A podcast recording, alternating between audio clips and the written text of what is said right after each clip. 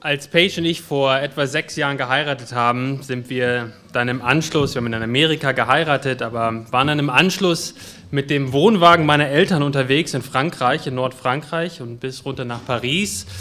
Und den Abschluss haben wir dann im Schloss Versailles gemacht. Ich weiß nicht, wer von euch da schon mal da war. Ein ganz beeindruckendes Schloss. Ähm, und ganz berühmt ist natürlich dieser Spiegelsaal von Versailles, äh, der um 1600, äh, 1684 gebaut wurde. Und ich hatte viel gehört über diesen berühmten Spiegelsaal von Versailles und ich war dann doch etwas enttäuscht, muss ich sagen, als ich drin war. Der Raum ist wirklich beeindruckend, wirklich. Aber die Spiegel an sich, die fand ich nicht so beeindruckend. Also mein Spiegel zu Hause im Badezimmer war oft klar oder ist klarer als die Spiegel dort in Versailles. Die waren auch nicht so riesengroß, es sind eher kleinere Spiegel zusammengesetzt zu großen Spiegeln. Dann habe ich aber noch mal ein bisschen nachgelesen. Spiegel waren damals extrem teuer und auch die Herstellung war äh, nicht ganz so einfach und die Spiegel damals waren eben auch noch nicht ganz so klar, wie sie heute sind äh, mit unseren heut, heutigen Methoden. Damals konnten sich nur die Allerreichsten konnten sich Spiegel leisten und deswegen war auch Versailles und gerade der Spiegelsaal so eine Besonderheit, ähm, dass da so viele Spiegel drin war und den Raum dadurch so viel größer erscheinen lassen haben. Erst in den neun, im 19. und 20. Jahrhundert wurden die Spiegel dann günstiger und Menschen konnten sich auch auf einer breiten Masse Spiegel leisten und sich dann auch im Spiegel angucken. Ich weiß nicht, ob ihr da schon mal drüber nachgedacht habt, aber erst in den letzten 200 Jahren haben sich die Menschen regelmäßig im Spiegel gesehen.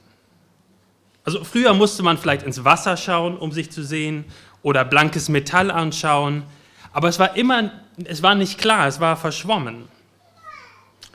Und plötzlich mit dem Spiegel konnte man sich selbst und besonders sein Gesicht und seinen Körper mit dem von, von anderen vergleichen. Ich habe heute die Möglichkeit, meine Nase mit der Nase von meinem Nachbarn zu vergleichen. Wir können uns gegen irgendein Schönheitsideal, was vielleicht uns die Gesellschaft vorhält, vergleichen. Ich meine nicht, dass die Generationen vor dem Spiegel sich nicht verglichen hätten. Das wäre, das wäre nicht richtig. Aber die Häufigkeit, mit der wir uns regelmäßig sehen, ist, ist, ist in, in der Art und Weise neu für unsere Zeit, für die letzten 200 Jahren. Und es versucht uns wahrscheinlich in einer größeren Art und Weise, uns mit anderen zu vergleichen. Nun, wenn man jetzt zurückguckt, in den letzten 20 Jahren haben wir einen technologischen Fortschritt erlebt, der einzigartig ist. Also die meisten von uns in diesem Raum erinnern sich noch an eine Zeit, wo es keine Handys gab. Facebook ist erst 18 Jahre alt. Das sind unglaublich neue Technologien und wir leben jetzt mittlerweile in einer Welt wie nie zuvor, die mit Bildern und Informationen überflutet werden. Also in unsere Handys müssen wir keine Filmrolle mehr einlegen. Wir müssen auch nicht warten, bis die Filme dann entwickelt werden. Wir können auf einen Knopf drücken und das Bild ist da. Wir machen regelmäßig Selfies, auch etwas, was es damals noch nie so gegeben hat. Wir machen Bilder von uns selbst und wenn uns das Bild nicht passt, dann machen wir halt ein neues, weil wir haben eben, keine Ahnung, 64 Gigabyte auf unseren Handys. Aber, aber dann dann vergleichen wir uns ja auch mit den anderen und mit den Bildern, die auf uns einströmen.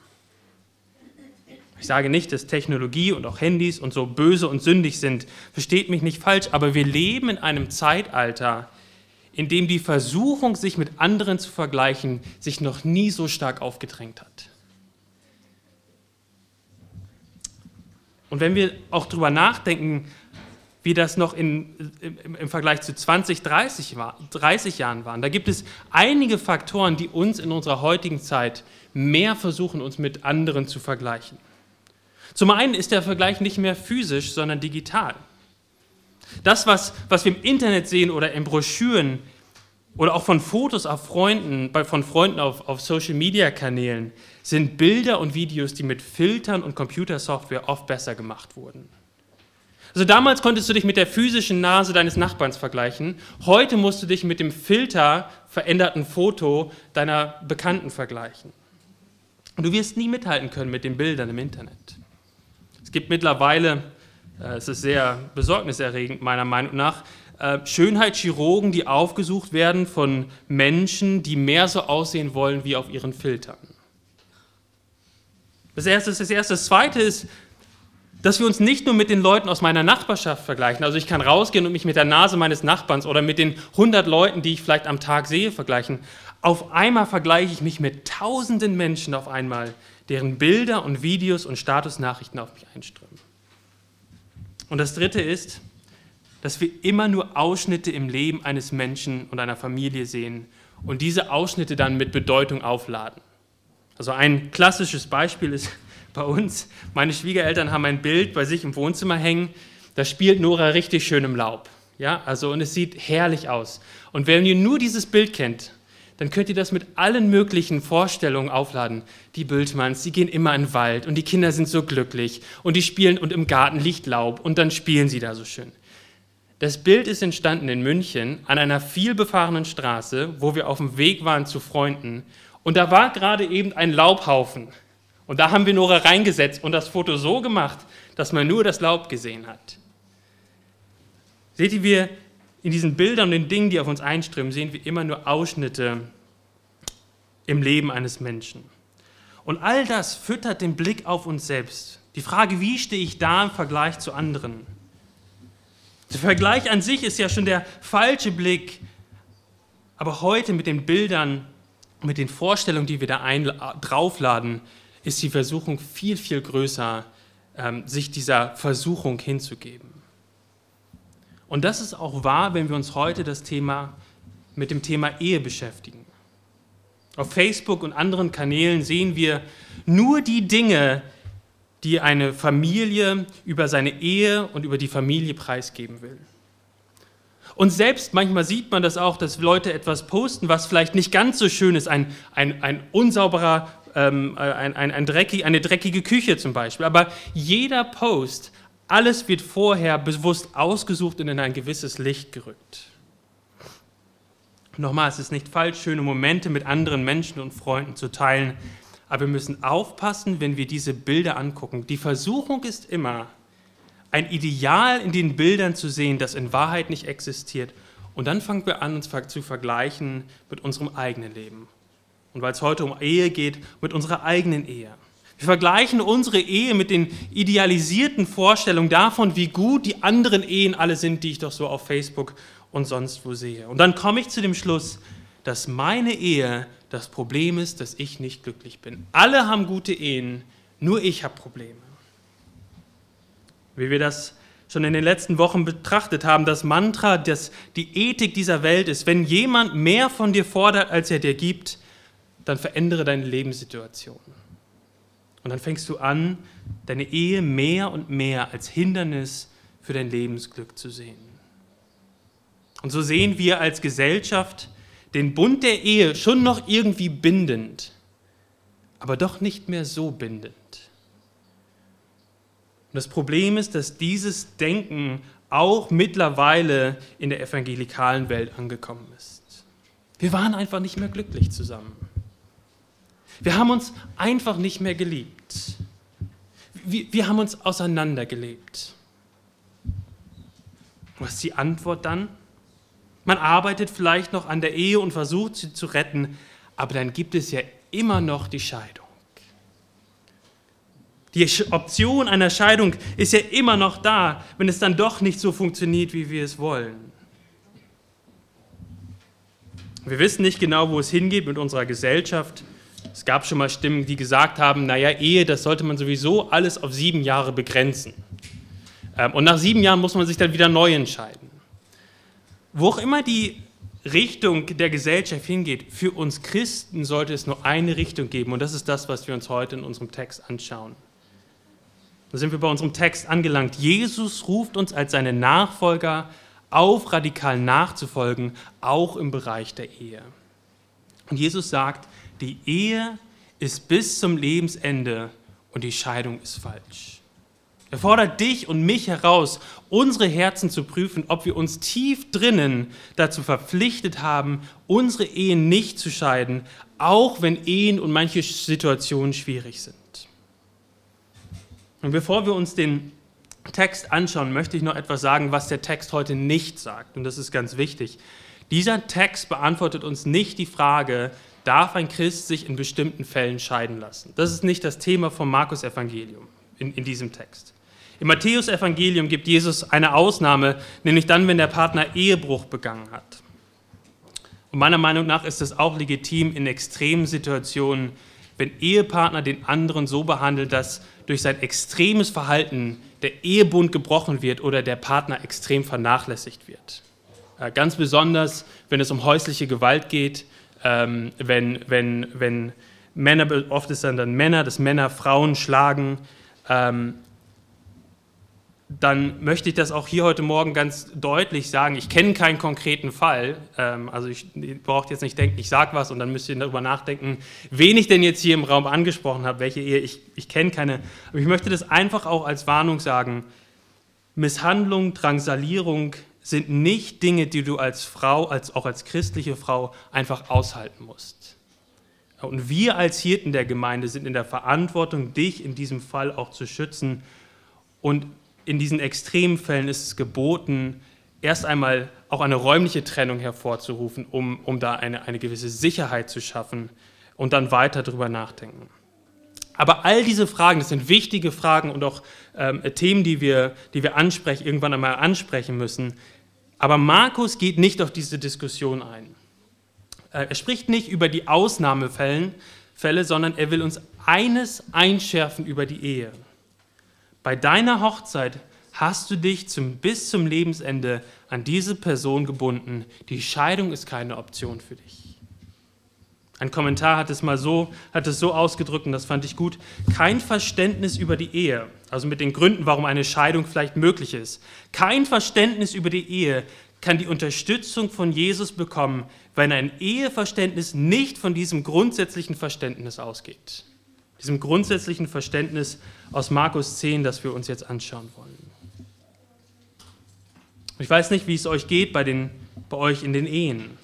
Aber meine Hoffnung ist, dass wenn Eheschwierigkeiten da sind, die Worte von Jesus in Markus 10 die Option einer Scheidung vom Tisch nehmen und stattdessen die Ehepartner Partner radikal danach streben, einander zu dienen, indem sie das Wohl des Gegenüber suchen es geht nicht, und das war, so haben wir auch die letzte Predigt beendet, es geht nicht um dich und mich in dieser Welt, es geht um Gott und darum, wie wir einander und unseren Gegenübern und eben auch unserem Ehepartner dienen können.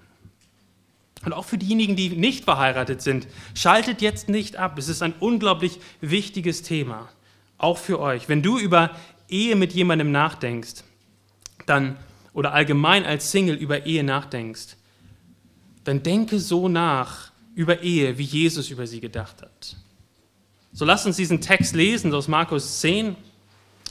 Äh, so machen wir weiter in unserer Predigtserie. Markus 10, die Verse 1 bis 12. Markus 10, die Verse 1 bis 12. Und er brach auf von dort und kam durch das Land jenseits des Jordan, in das Gebiet von Judäa, und wieder kamen die Volksmengen zu ihm, und er lehrte sie wieder, wie er es gewohnt war. Und die Pharisäer traten herzu und fragten ihn, um ihn zu versuchen, ist es einem Mann erlaubt, seine Frau zu entlassen? Er aber antwortete und sprach zu ihnen, was hat euch Mose geboten? Sie sprachen, Mose hat erlaubt, einen Scheidebrief zu schreiben und seine Frau zu entlassen. Da antwortete Jesus und sprach zu ihnen, wegen der Härte eures Herzens hat er euch dieses Gebot geschrieben. Am Anfang der Schöpfung aber hat Gott sie als Mann und Frau erschaffen. Darum wird ein Mann seinen Vater und seine Mutter verlassen und seiner Frau anhängen. Und die zwei werden ein Fleisch sein. So sind sie nicht mehr zwei, sondern ein Fleisch. Was nun Gott zusammengefügt hat, das soll der Mensch nicht scheiden. Und seine Jünger fragten ihn zu Hause nochmals darüber. Und er sprach zu ihnen, wer seine Frau entlässt und eine andere heiratet, der bricht die Ehe ihr gegenüber. Und wenn, ein, wenn eine Frau ihren Mann entlässt und sich mit einem anderen verheiratet, so bricht sie die Ehe. Der Hauptgedanke hier in diesem Text ist folgender. Gott hat die Ehe geschaffen als einen lebenslangen Bund zwischen einem Mann und einer Frau. Wenn du verheiratet bist, dann diene deinem Partner, indem du dich voll und ganz hinter die Ehe stellst und deinem Partner dienst. Der erste Punkt, die Ehe mit Hintertür nach den Vorstellungen der Pharisäer. Wir lesen in Vers 1, wie Jesus weiterzieht und wie erinnert euch noch, wir sind mittendrin in diesen Leidensankündigungen von Jesus, zwischen der ersten und zweiten Leidensankündigung. Und Jesus begibt sich jetzt schnurstracks in Richtung Jerusalem. Und so wie er es gewohnt war, lehrte Jesus die Volksmengen, sie strömen zu ihm und er lehrt sie und in diese Lehreinheit hinein kommen Pharisäer. Und sie haben eine Frage. Und diese Frage war mit ein paar Hintergedanken. Wir lesen, dass sie versucht haben oder dass sie, dass sie Jesus versuchen wollten. Die Frage, die sie stellen, ist: Jesus, ist es einem Mann erlaubt, seine Frau zu entlassen? Ist es einem Mann erlaubt, eine Frau zu entlassen? Und wir fragen uns vielleicht, naja, warum ist das jetzt eine, so eine Fangfrage, eine Frage, die Jesus irgendwie versucht? Nun ist interessant, die Begebenheit, wo das stattfindet, ist das Herrschaftsgebiet von Herodes. Und wenn ihr euch damals erinnert, an die Stelle auch, Herodes hatte Johannes einsperren lassen. Warum hat, warum hat Herodes Johannes einsperren lassen? Weil Johannes öffentlich das Verhalten von Herodes angeprangert hat. Er hat, er hat gesagt, Herodes, es ist falsch, es ist Sünde, dass du deinem Bruder die Frau ausgespannt hast und sie geheiratet hast. Und das hat dazu geführt, dass Johannes ins Gefängnis geworfen wurde und am Ende gestorben ist. Und hier kommen die Pharisäer, von denen wir wissen, dass sie mit den Anhängern von Herodes auch unter einer Decke steckten. Und sie fragen Jesus öffentlich vor tausenden Leuten, Jesus, sag mal, was denkst du denn über die Ehe? Wahrscheinlich war die Hoffnung, dass Jesus so antwortet wie Johannes, dass Herodes das mitbekommt und dann Jesus genauso wie Johannes einsperren lässt. Wie dem auch sei, Jesus nutzt diese Gelegenheit, diese Versuchung, um den Pharisäern und den Volks der Volksmenge und auch heute, uns heute Morgen zu lehren, etwas über Ehe zu lehren. Also die Pharisäer fragen, ob Männer ihre Frauen scheiden dürfen.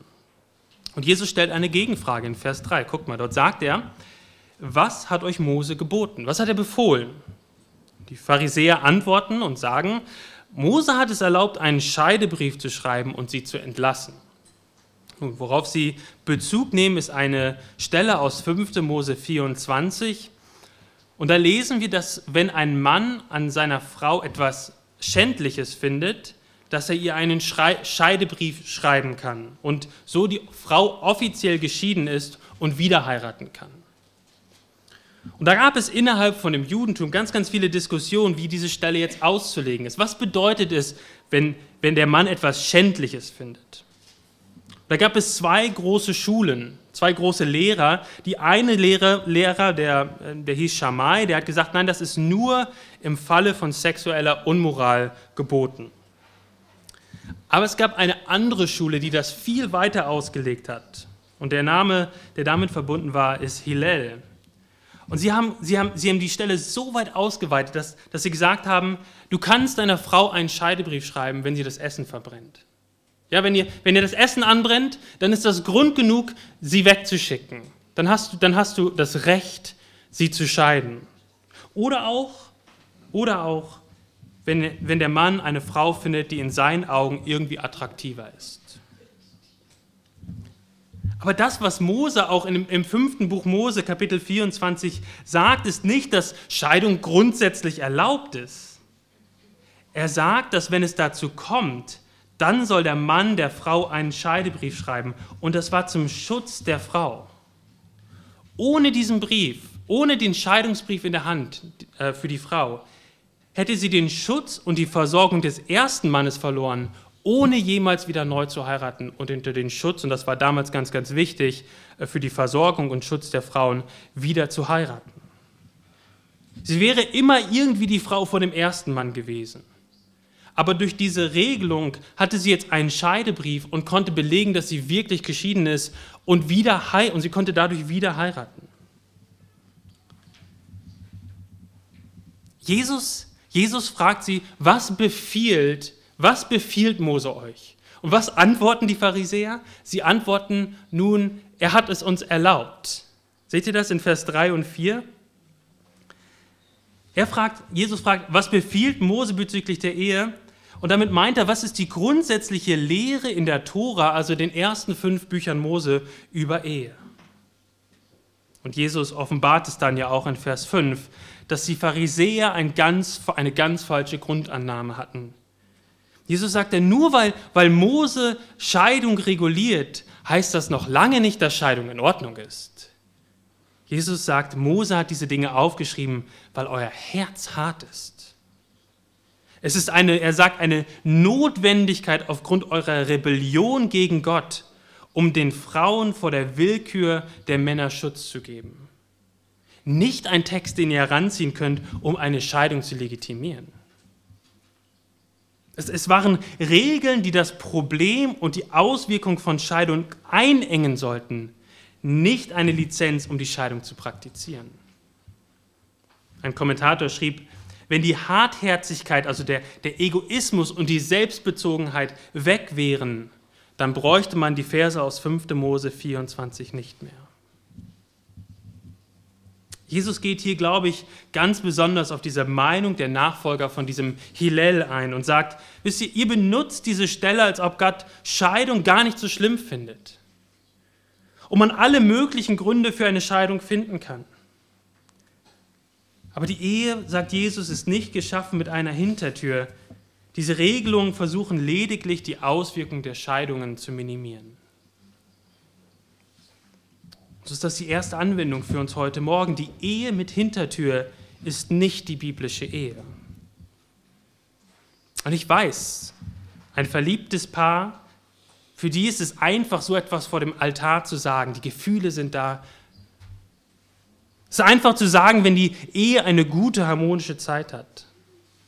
Aber was ist, wenn es nicht mehr so läuft, wie man sich das vorstellt? Wenn die Gefühle nicht da sind und Schwierigkeiten auftreten? Dann wird sich zeigen, ob man wirklich meint, was man in der Hochzeit, an der Hochzeit in seinen Versprechen gesagt hat. Und diese Zeiten werden in jeder Ehe kommen. Wo zwei Sünder zu kommen, manchmal haben wir ja dieses komische, diese, dieses komische, äh, diese komische Vorstellung, dass ich bin, ein ziemliches, ich bin ein ziemliches Durcheinander, aber wenn ich dann endlich heirate, dann wird alles besser. Nun, in der Ehe kommen zwei Sünder zusammen, die ziemlich durcheinander sind und Jesus brauchen. Äh, und nur wenn sich beide Sünder auf Jesus, auf Jesus schauen und weiter auch streben, Jesus nachzufolgen, wird es auch eine harmonische Ehe. Äh, aber nur weil, weil, weil zwei Leute in der, in der Ehe zusammenkommen, heißt es nicht, dass gleich alles gut wird, sondern im Gegenteil, zwei Sünder kommen zusammen. Und so möchte ich uns herausfordern, uns auf solche, und jetzt spreche ich ganz besonders zu uns, Ehe, die, die verheiratet, sind, verheiratet sind, bereitet euch auf solche Momente vor, die werden kommen. Und dann sollte die Ehe mit Hintertür nicht die Option sein. Scheidung bei Eheproblemen ist nicht die Lösung für einen Christen. Wenn beide den Heiligen Geist haben und beide anfangen, demütig auf das Wort Gottes zu hören und auf die Weisheit von Menschen um sie herum hören, dann kann eine Ehe gesund werden. Und da möchte ich dich herausfordern, in deinem Herzen auch jetzt gerade mal zu prüfen, wie denkst du auch über deine Ehe?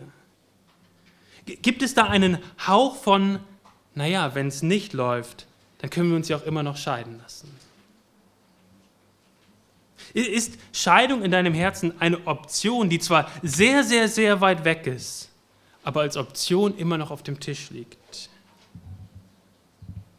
Jesus sagt, die Ehe mit Hintertür ist nicht die biblische Ehe. Aber Jesus sagt nicht nur negativ, was Ehe nicht ist, er sagt uns jetzt auch positiv, was Ehe ist.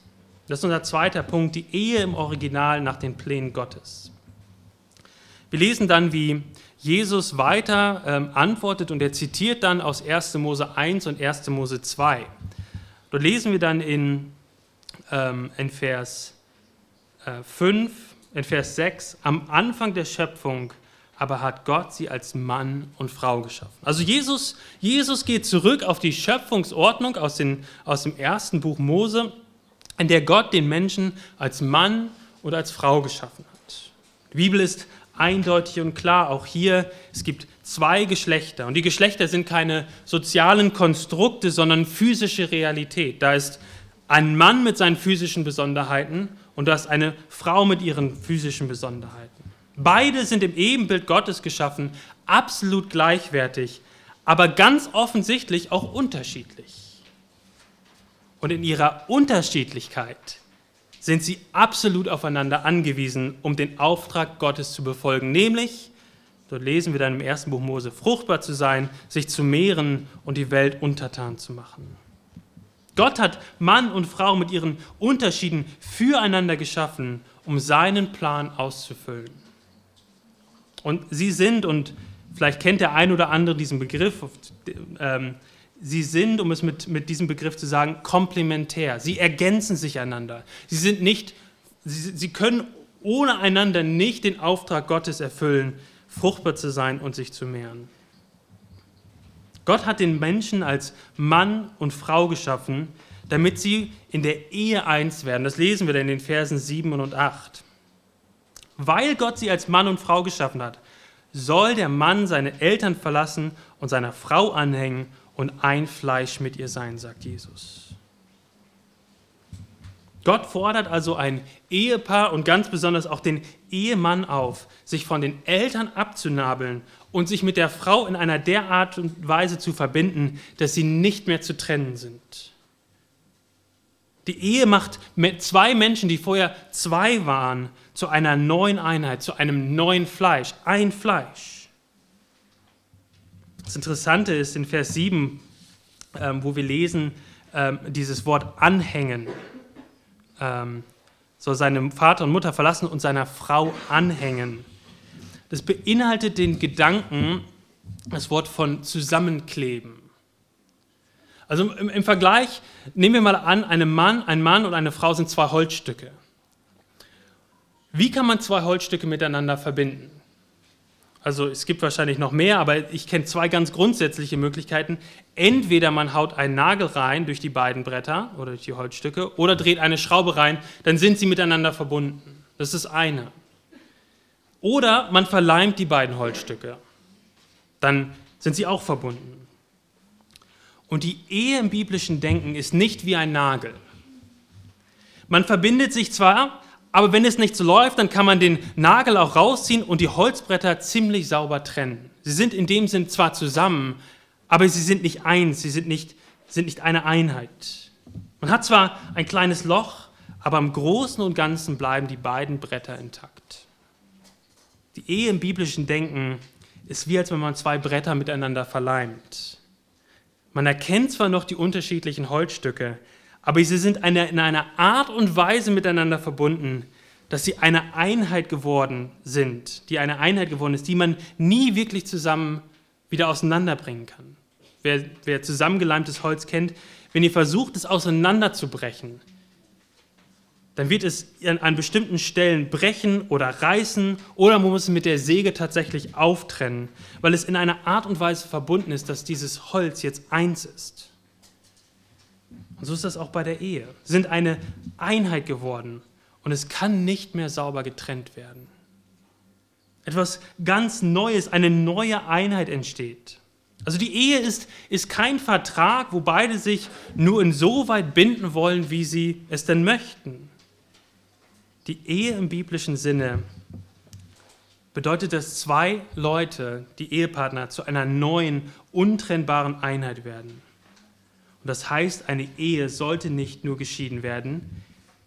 Die Ehe in dem Sinne kann gar nicht richtig sauber geschieden werden. Und wenn es doch passiert, auch bei den Ausnahmen, die wir auch in der Bibel sehen, dann wird es immer mit ganz hohen Verlusten und viel Schmerz verbunden sein. Scheidung zerreißt eine Einheit und hinterlässt tiefe Spuren. Es zerreißt eine Einheit, die eigentlich nie hätte zerrissen werden sollen. So werden Mann und Frau ein Fleisch, eine Einheit. Was heißt das? Nun, es heißt, dass jetzt das ganze Leben, dass man das durch das ganze Leben zu zweit geht, also als, zu, zu zweit als Einheit gibt. Es gibt keinen Bereich mehr im Leben, wo, wo, es, wo, wo wir nur noch im Ich und Du denken. Es ist immer im Wir. Im Bereich der Erziehung, Finanzen, Zeitmanagement. Und, und das heißt nicht, dass man immer alles zusammen machen muss, dass, der, dass die Frau und der Mann nie alleine was machen dürfen. Aber es gibt keine Entscheidung, auch meine Entscheidung, hoffentlich am Donnerstag Fußball zu spielen, da wird Paige nicht mitkommen. Ja? Aber auch diese Entscheidung, die, die, die ich treffe, die hat Auswirkungen auf meine Ehe. Wenn ich jetzt jeden Abend weggehe, um irgendwas alleine zu machen, dann hat das Auswirkungen auf meine Ehe. Es gibt keine Entscheidung mehr, die nicht auch meinen Partner, der mit mir in einer Einheit ist, beeinflussen würde. Und diese Einheit findet dann auch Ausdruck, wenn, sie mit, wenn die Ehepartner mit ihrem Körper eins werden.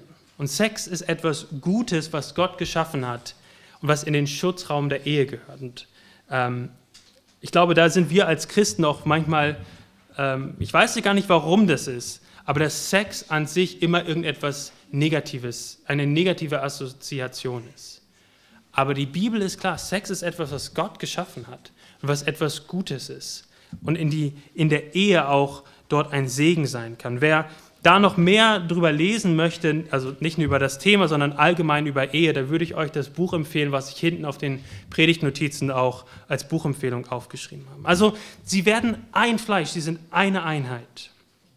Und Vers 9 sagt dann, wenn zwei Menschen dieser Ehe eingehen, dann fügt Gott sie in einer Art und Weise zusammen, dass sie eine neue Einheit werden.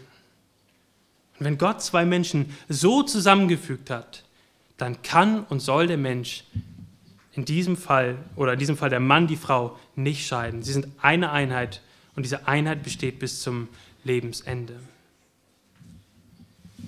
was können wir daraus lernen? Aus diesem zweiten Punkt. Das erste, was wir im ersten Punkt gesehen haben, ist, was Ehe nicht ist. Die Ehe mit Hintertür ist nicht, wie Gott über die Ehe denkt. Und hier sagt Jesus uns jetzt, was die Ehe ist. Eine Ehe ist ein lebenslanger Bund zwischen einem Mann und einer Frau. Gott fügt zwei Menschen in einer Art und Weise zusammen, dass sie eine neue Einheit sind. Und meine Frage an mich und an euch ist, die ihr verheiratet seid, seht ihr eure Ehe so? Wenn du jetzt gerade über deine Ehe und über deinen Ehepartner denkst, denkst du über euch als eine unzertrennbare Einheit oder, oder eher wie zwei Menschen, die durch die Ehe aneinander geschraubt wurden? Zusammen ja, aber doch klar unterschiedlich und zur Not auch wieder abschraubbar. Denkst du, und das kannst du jetzt wirklich mal machen, im Kopf, denkst du im Wir oder denkst du im Du und Ich? Was ist das Dominierende in deinem Leben? Dem ist das Dominierende das Wir, was deine Gedanken bestimmt, oder ist es immer das Du und das Ich? Und lebst du im Wir oder im Du und Ich? Die Frage in einer Ehe, wie Gott es sich sie wünscht, in dieser Einheit, ist nicht die Frage, was macht mich jetzt gerade glücklich? Und dann nehme ich das oder verlange das von meinem Partner. Die Frage in der Ehe und für das ganze christliche Leben ist, was ehrt Gott und was dient dem anderen? Das ist auch die Frage für die Ehe. Wir können unseren Ehepartner nicht mehr getrennt von uns sehen. Und Paulus macht das so deutlich im Epheserbrief.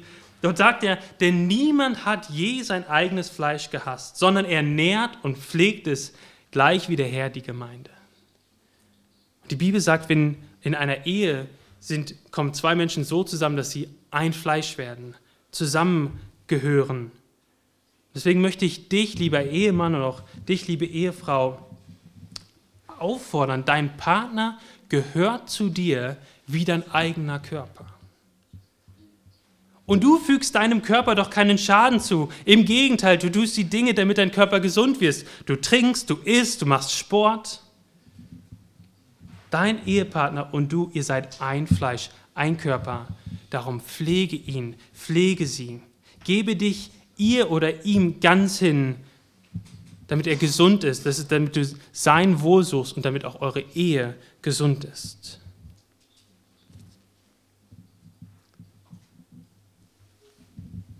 Weiß dein Partner, ist das für ihn gar keine Frage, dass nach einem großen Streit, und diese Streite passieren auch unter Christen, in christlichen Ehen, ist es glasklar für deinen Partner, dass er weiß, nach einem Streit werde ich immer noch im Wohnzimmer sitzen.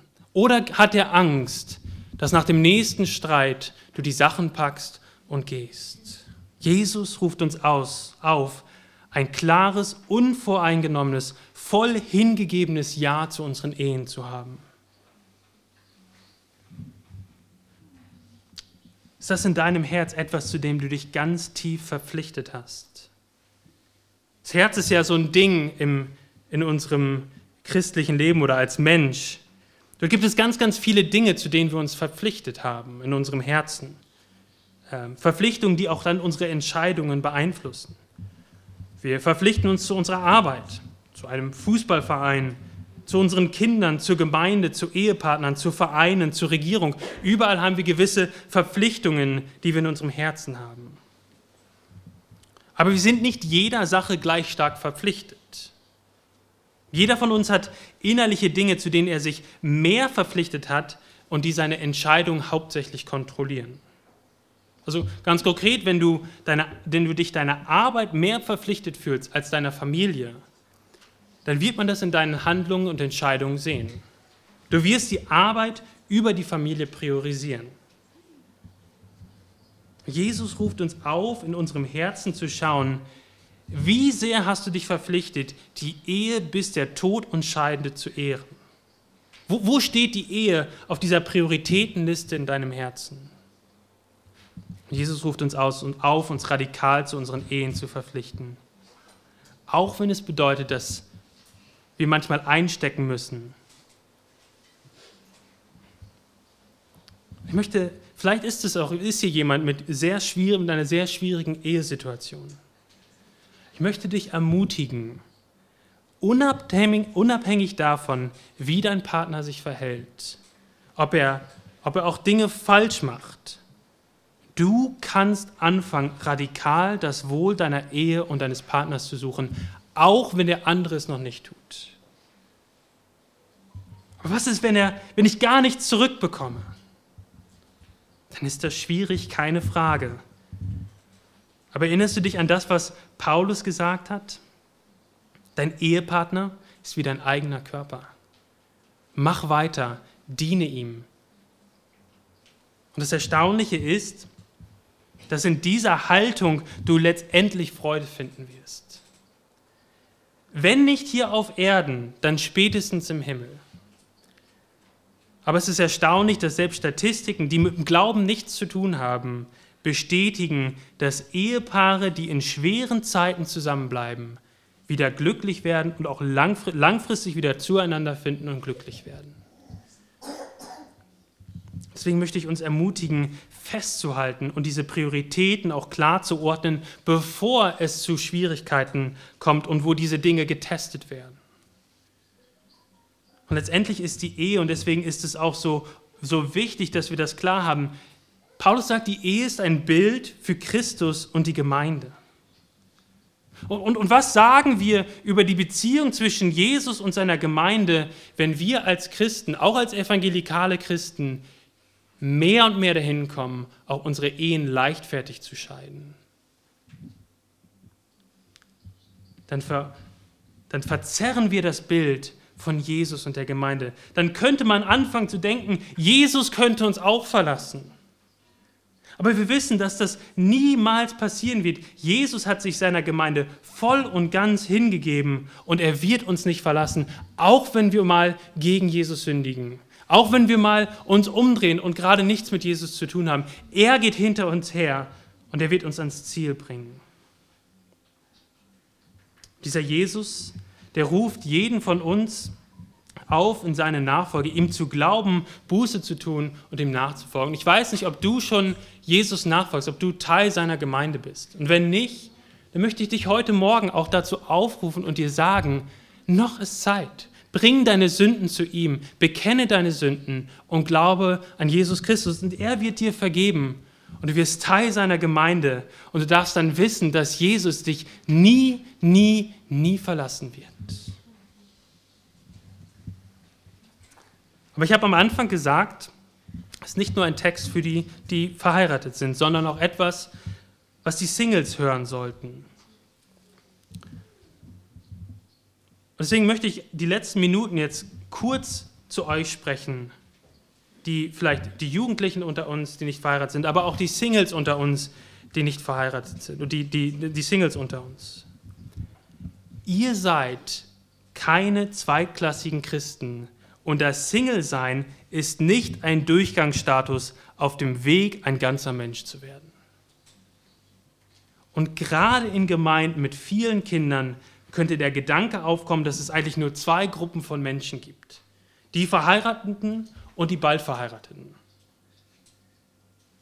Und dann sind diejenigen, die aus welchen Gründen auch immer nicht heiraten, Geschwister, für die man keine Kategorie hat und dann irgendwie mitleidig anguckt.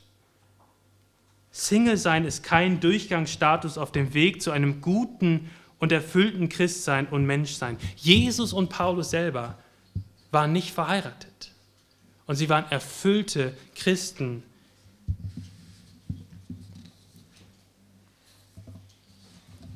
Wenn wir so über Single sein denken, auch hier in der Gemeinde, dann machen wir für einen Christen, der Single ist, etwas anderes als Christus das letztendliche Ziel für sein Leben.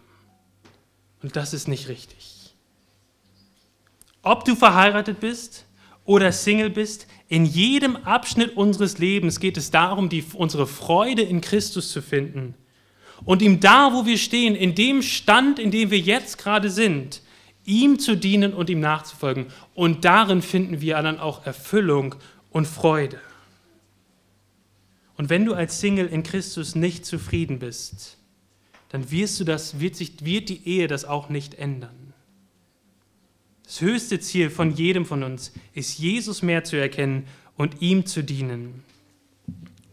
Und ich möchte uns als Gemeinde davor warnen, auf unsere Geschwister etwas mitleidig und traurig herunterzugucken und zu sagen, er hat immer noch keinen gefunden, aber es ist ja noch nicht zu spät. Und gleichzeitig möchte ich uns herausfordern, uns Familien herausfordern, unseren geistlichen Geschwistern, die keine leibliche Familie haben, eine echte Familie zu sein. Das ist jetzt schon in ein paar Gesprächen gesagt, ein ganz bewegender Podcast, den ich gehört habe, von jemandem, der sein Leben lang Single ist und auch bleiben wird. Ähm, in, einem Podcast sagt er, und es ging um Single-Sein, und, und er sagt, wisst, wisst, wisst ihr, ich sitze hier gerade auf einem Sofa und neben mir auf meiner Holzschale sind, sind drei Schlüssel, drei Haustürschlüssel von Familien in meiner, in meiner Gemeinde, die gesagt haben, kannst, du hast den Haustürschlüssel, du bist immer willkommen, komm vorbei. Und das hat mich so bewegt, wie diese Gemeinde für diesen Mann gesorgt hat, gesorgt hat und gesagt hat, du, der du keine leibliche Familie hast und vielleicht auch mit, mit, mit, mit, mit dem Alleinsein zu kämpfen hast, wie die geistlichen Geschwister, die geistliche Familie angefangen haben, eine echte Familie zu sein für ihn. Aber wenn du dich nach einem, einer Partnerschaft und nach einer Ehe sehnst, dann ist es etwas Gutes, was du dich, nach, nachdem du dich sehnst. Es ist nicht schlecht. Und ich möchte dich ermutigen, aktiv nach jemandem zu suchen, der in Christus zufrieden ist. Jemand, der Christ ist und jemand, der Jesus Christus und seine Ehre und seine Herrlichkeit als sein höchstes Lebensziel und Lebensglück lebt. Jemand, der, der weiß, dass es in dieser Welt nicht um ihn oder sie geht, sondern um Gott. Jemand, der die Ehe richtig sieht, nicht mit einer Hintertür, sondern Ehe auf Lebenszeit. Die Ehevorbereitung, auch für dich, der du Single bist und dich auf die Ehe vorbereitest, beginnt nicht drei Monate vor der Ehe, wo man dann den offiziellen, vielleicht Ehevorbereitungskurs macht. Es beginnt mit einem Herzen, das zufrieden ist, weil es Jesus hat. Und so sagt Jesus, die Ehe mit Hintertür ist nicht das Original. Die Ehe ist ein Bund zwischen einem Mann und einer Frau auf Lebenszeit. Sie werden eine neue Einheit, die nicht mehr zwei, sondern ein Fleisch sind. Und das sind dann auch die letzten beiden Verse, wo Jesus sagt, wer seine Frau entlässt und eine andere heiratet, der bricht die Ehe ihr gegenüber. Und wenn eine Frau ihren Mann entlässt und sich mit einem anderen verheiratet, so bricht sie die Ehe. Also sie sagt, wenn du, lieber Ehemann, wenn du, liebe Ehefrau, deinen Ehepartner verlässt und jemand anderes heiratest, dann brichst du die Ehe mit deinem ersten Ehepartner. Und, für, und ersten Blick, naja, fällt das gar nicht so radikal als so radikale Worte auf. Aber wenn wir angucken, in was für eine Situation Jesus das spricht, sind es radikale Worte. Ein Mann im damaligen jüdischen Verständnis konnte nur Ehebruch an dem Mann einer anderen Frau begehen. Also ein Ehemann, der mit einer Frau, einer anderen Frau als seine Frau schläft, die nicht verheiratet ist, kein Ehebruch. Schläft er mit der Ehefrau eines Mannes, dann begeht der Ehebruch nicht an der, an der Frau, sondern an dem Mann. Aber bei der Frau war das anders. Wenn sie mit einem Mann geschlafen hat, egal ob er verheiratet war oder nicht, war es immer Ehebruch. Und was Jesus hier macht, ist, dass er beide radikal gleichstellt. Er spricht zu den Männern und er spricht zu den Frauen. Und er sagt, liebe Ehemänner, wenn ihr euch von euren Frauen trennt und eine andere heiratet, dann begeht ihr Ehebruch an der Frau. Und das war etwas, was radikal war für die damalige Zeit. Jesus hebt Mann und Frau auf die gleiche Ebene, erwartet von beiden das Gleiche und unterstreicht damit, die Ehe ist auf Lebenszeit zwischen einer Mann und einer Frau. So ruft uns Jesus, und damit wollen wir enden, in diesem Text auf, die Ehe so zu sehen und so zu ehren, wie Gott es sich gedacht hat. Gott hat die Ehe geschaffen als einen lebenslangen Bund zwischen einem Mann und einer Frau. Und mit Gottes Hilfe, mit Gottes Hilfe, wenn du verheiratet bist, dann diene deinem Partner, indem du dich voll und ganz hinter die Ehe stellst und deinem Partner dienst. Amen. Lass uns noch beten. Himmlischer Vater, wir danken dir für dein Wort, auch für diese klaren Worte, Jesus, die du uns, ja, die du uns hinterlassen hast, auch bezüglich Ehe. Und ich bitte dich für mich und für uns in der Gemeinde, dass das ganz tief hineinsinkt, auch in, in unsere Herzen und dass du auch unsere Ehen segnest, ähm, dass wir immer wieder neu Sünde bekennen und einander dienen und du so uns einfach mit, mit, mit starken und robusten Ehen segnest, die auch in schwierigen Situationen aneinander festhalten und weitergehen zu deiner Ehre. Amen.